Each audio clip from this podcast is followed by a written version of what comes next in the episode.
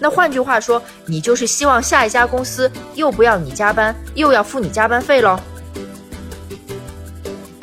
在付工资这件事上，市场只认成品，不认期货。不要在负面情绪里浪费时间，赶紧行动起来。谁痛苦谁改变，谁改变谁受益。打脸职场套路，让办公室更有温度。Hello，大家好，我是陆小丧。这几天是中秋假期，但我猜有不少听众朋友或者你们的家人在佳节之际依然留在办公室加班，或者人虽然在家，但是还是开着个笔记本电脑忙个没完。首先呢，我们肯定要对这些勤劳的工作者表示感谢。然后我们说点大实话啊，这工作和生活的平衡呢，还真是职场上永恒的话题。说起这个话题啊，我就想到最近我跟一位想跳槽的朋友曾经有过这么一番对话。他刚来找我的时候啊，整个人状态非常不好，他挂着两个巨大的黑眼圈，说起话来每一句的音调都在往下沉，看那个脸色就像是要生病的样子。我问他：“你最近身体怎么样啊？”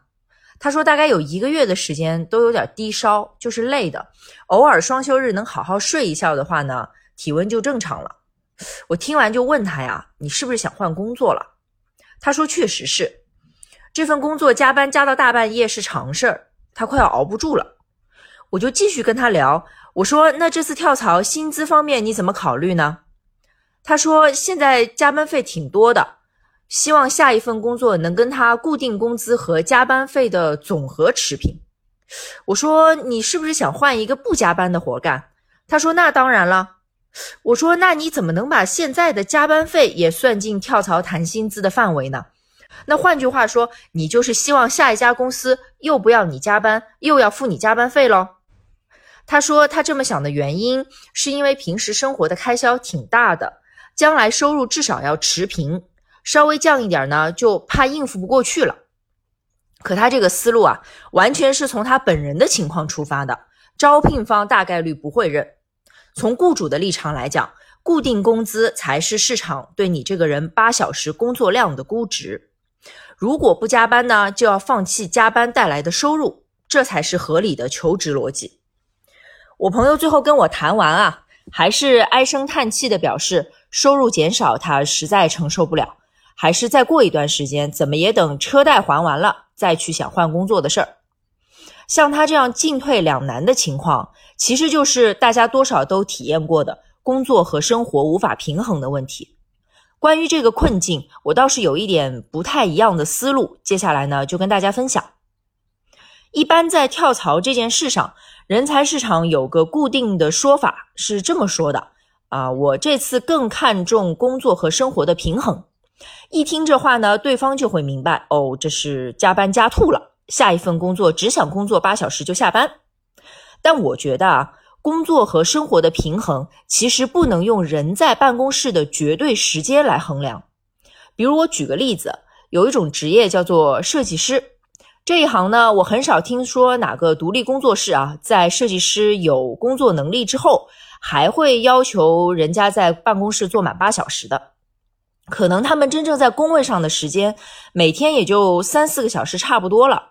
哪天早上打个招呼说。不来了也没关系。按理说啊，这是一份令人羡慕的工作吧？一天只需要在办公室这么短的时间，那工作量是不是八小时工作制的一半，甚至更少呢？事实上根本不是。设计类的工作啊，只要这个项目没完成，所有的细枝末节就全装在设计师的脑子里。无论他们人在哪里，办公室、咖啡馆、马路上还是家里，他们都在思考。都在动脑子或者动手，全天无休的进行设计工作。几乎所有的内容创作方向的工作啊，都差不多是这个状态。生活和工作完全融合在一起。如果生活中灵光乍现，能给创作注入一丝新的灵感，没有哪个创作者会想着哦，现在不是工作时间，我才不加班。他们一般都会立刻马上拿一支笔或者开电脑，尽快把刚才想的东西记下来。我们已经明确了，即使在办公室的时间很少，设计师们的工作依然是全天候运转的。那换个问题啊，他们会不会觉得很累呢？我还真采访过设计师朋友，他们这一行比较普遍的状态是，肯定会有觉得特别辛苦的时刻，但更多的时间里啊，他们热爱设计，也享受设计。我认为这样的工作和生活状态也是平衡的，只要自己愿意在工作上付出的时间和精力，就都会有成就感啊，会有很多快乐和收获。八小时这个时间长度是建议值，仅供参考的意思，不是什么绝对的标准。我知道有些听听众朋友可能就想问啊，那我不是设计师呀，我做的就是一般公司或者单位里的实操型工作，每天必须在办公室坐满八小时，肯定只多不少。那我就只愿意每天工作，比如说四个小时吧，我该怎么办呢？我们来做一做头脑风暴，随意发散一下好了。最简单的方式可能是跟领导谈一谈，能不能从正式全职工作转成兼职。每天只来四个小时，到点就走，拿现在一半的工资或者更少。但这只是理论上可行，事实上怎么可能呢？我们普通打工人经济上就不允许啊，所以就只能是另一条路啦。假设我们的愿望是每天工作四个小时，那就要大幅提升自己的工作效率，来匹配这个工作意愿。具体的方法非常多，我在这里就不详细讨论，我只列举一些比较常见的吧。比如说呢，很多朋友自发的去学编程，然后动手写一些小工具来提高效率。比如有人用项目管理的理念来管理日常工作，每天精确到每十五到三十分钟应该做什么，并且有意识的规避一些非必要的社交，保证自己能尽量按这个计划执行。我知道这样的尝试总是非常艰难，因为本质上实操性的工作就是企业中高层优化自己工作效率的工具。很多时候，实操工作的琐碎和凌乱，也就是从这里产生的。让团队成员去试错，然后员工得到错误，自己得到经验教训，并且可以省下时间去进行更有价值的思维活动。老板们通常都是这么做的。这跟哪位老板的人品好不好、管理风格怎么样都没有关系。这就是企业管理的基本框架。我们熟知的这个商业世界的一切，都是基于这样的底层逻辑在运行。但我们一起在这个专辑里反复讨论的，不就是在这个框架里力争上游吗？所以再难也要努力试试看，排除万难去提高工作效率。万一成功了呢？如果你真这么做了，大多数情况下呢，会有一个副产品，就是公司会开始重用你，因为很多时候效率和能力是紧密联系在一起的。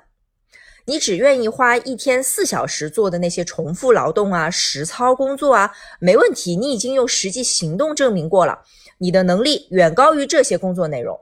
那对公司来说，就应该尽快安排更有价值的事情给你，比如说新项目啊，比如说管理职责啊，才算是把人力资源用到位了。退一万步来讲，就算公司业务一潭死水，你都优秀到四个小时完成别人八小时的工作了，还是没机会。那就更简单了，你就用这个出类拔萃的能力出去找环境更好的地方，或者去找副业吧。厉害的人做什么都厉害，跨界也一样会成功。回顾我经手过的很多跳槽案例啊，每当一个人的生活状态发生了重大变化，比如说他成家啦，或者有孩子啦，那有很大的可能性他会需要重新调整工作与生活的平衡。那在这种时候，什么人有能力也有空间做出调整呢？其实就是我们前面说的那一类人，始终在钻研如何提高效率、提升能力的人。他们就是各行各业至少在中上水平，甚至可以说是最出色的一波人。他们在人生走到下一个阶段的时候，已经积累出了相当程度的不可替代性。哪怕现在通知公司说我不能加班了，我要按时下班照顾孩子。公司依然觉得非你不可，那就对了。我平时跟职场人聊的很多啊，经常观察到这样的现象：那些能力在哪儿都出类拔萃的人，他们看到的、经历过的职场小环境好像都非常友好，领导总是很支持、很理解他们的决定。我就碰到过这样的人，他在一家公司前后超过十年，中间曾经辞职说要全职去读书，领导说：“那你的位置我给你留着哦。”你毕业后如果还愿意回来，那随时联系我。后来他回来了，过了一阵儿呢，又结婚了，不能再频繁频繁的出差啊。这个时候就需要重新安排工作的节奏。还是这个领导主动的帮他把他把手里这个最重要的工作啊整理出来，然后还是留给他负责，然后把那些重复性强的事务性的工作呢匀给其他的同事分担。你说这是为什么呢？真的是因为某些人运气特别好，这一路遇到的全都是伯乐吗？我觉得我们还是现实一点，这种人啊，那就是能力强，工作能力强到一定程度，职场上人人都想用你，自然要对你表达最大限度的善意，支持你按照你自己的意愿去平衡工作与生活。很多时候，这方面的心想事成呢，就是自己挣来的。最后，让我们一起再回去看一看这一期开头提到的那位心里十分纠结的朋友，带着刚才讨论过的新思路去看他的困境，其实也可以产生一些新的解读和建议。啊，随便说个数字打比方吧，假设他现在年薪十万，其中七万是固定工资，三万是加班工资，那指望市场的一般规律忽然失灵，下一份工作直接给他十万的固定工资呢？显然是不太现实的。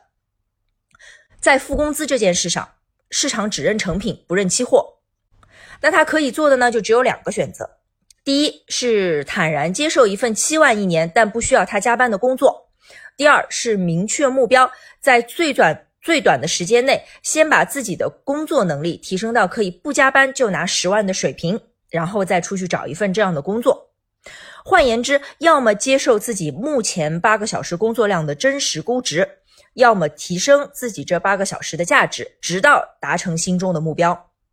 这个例子啊，可以解释无数因加班而痛苦的情况。可能让大家最难受的，并不是加班本身，而是不加班就拿不到这么多报酬的事实。思前想后，进退两难，这才格外痛苦。熟悉我的听众朋友们应该都知道啊，我对职场上的负面情绪呢，一向都只有一个态度，那就是不要在负面情绪里浪费时间，赶紧行动起来。谁痛苦谁改变，谁改变谁受益。好，今天我想分享的内容就到这里，明天就是中秋佳节了，预祝听到这里的各位阖家团圆，中秋快乐。感谢大家的时间，我是陆小丧，我们下期节目再见。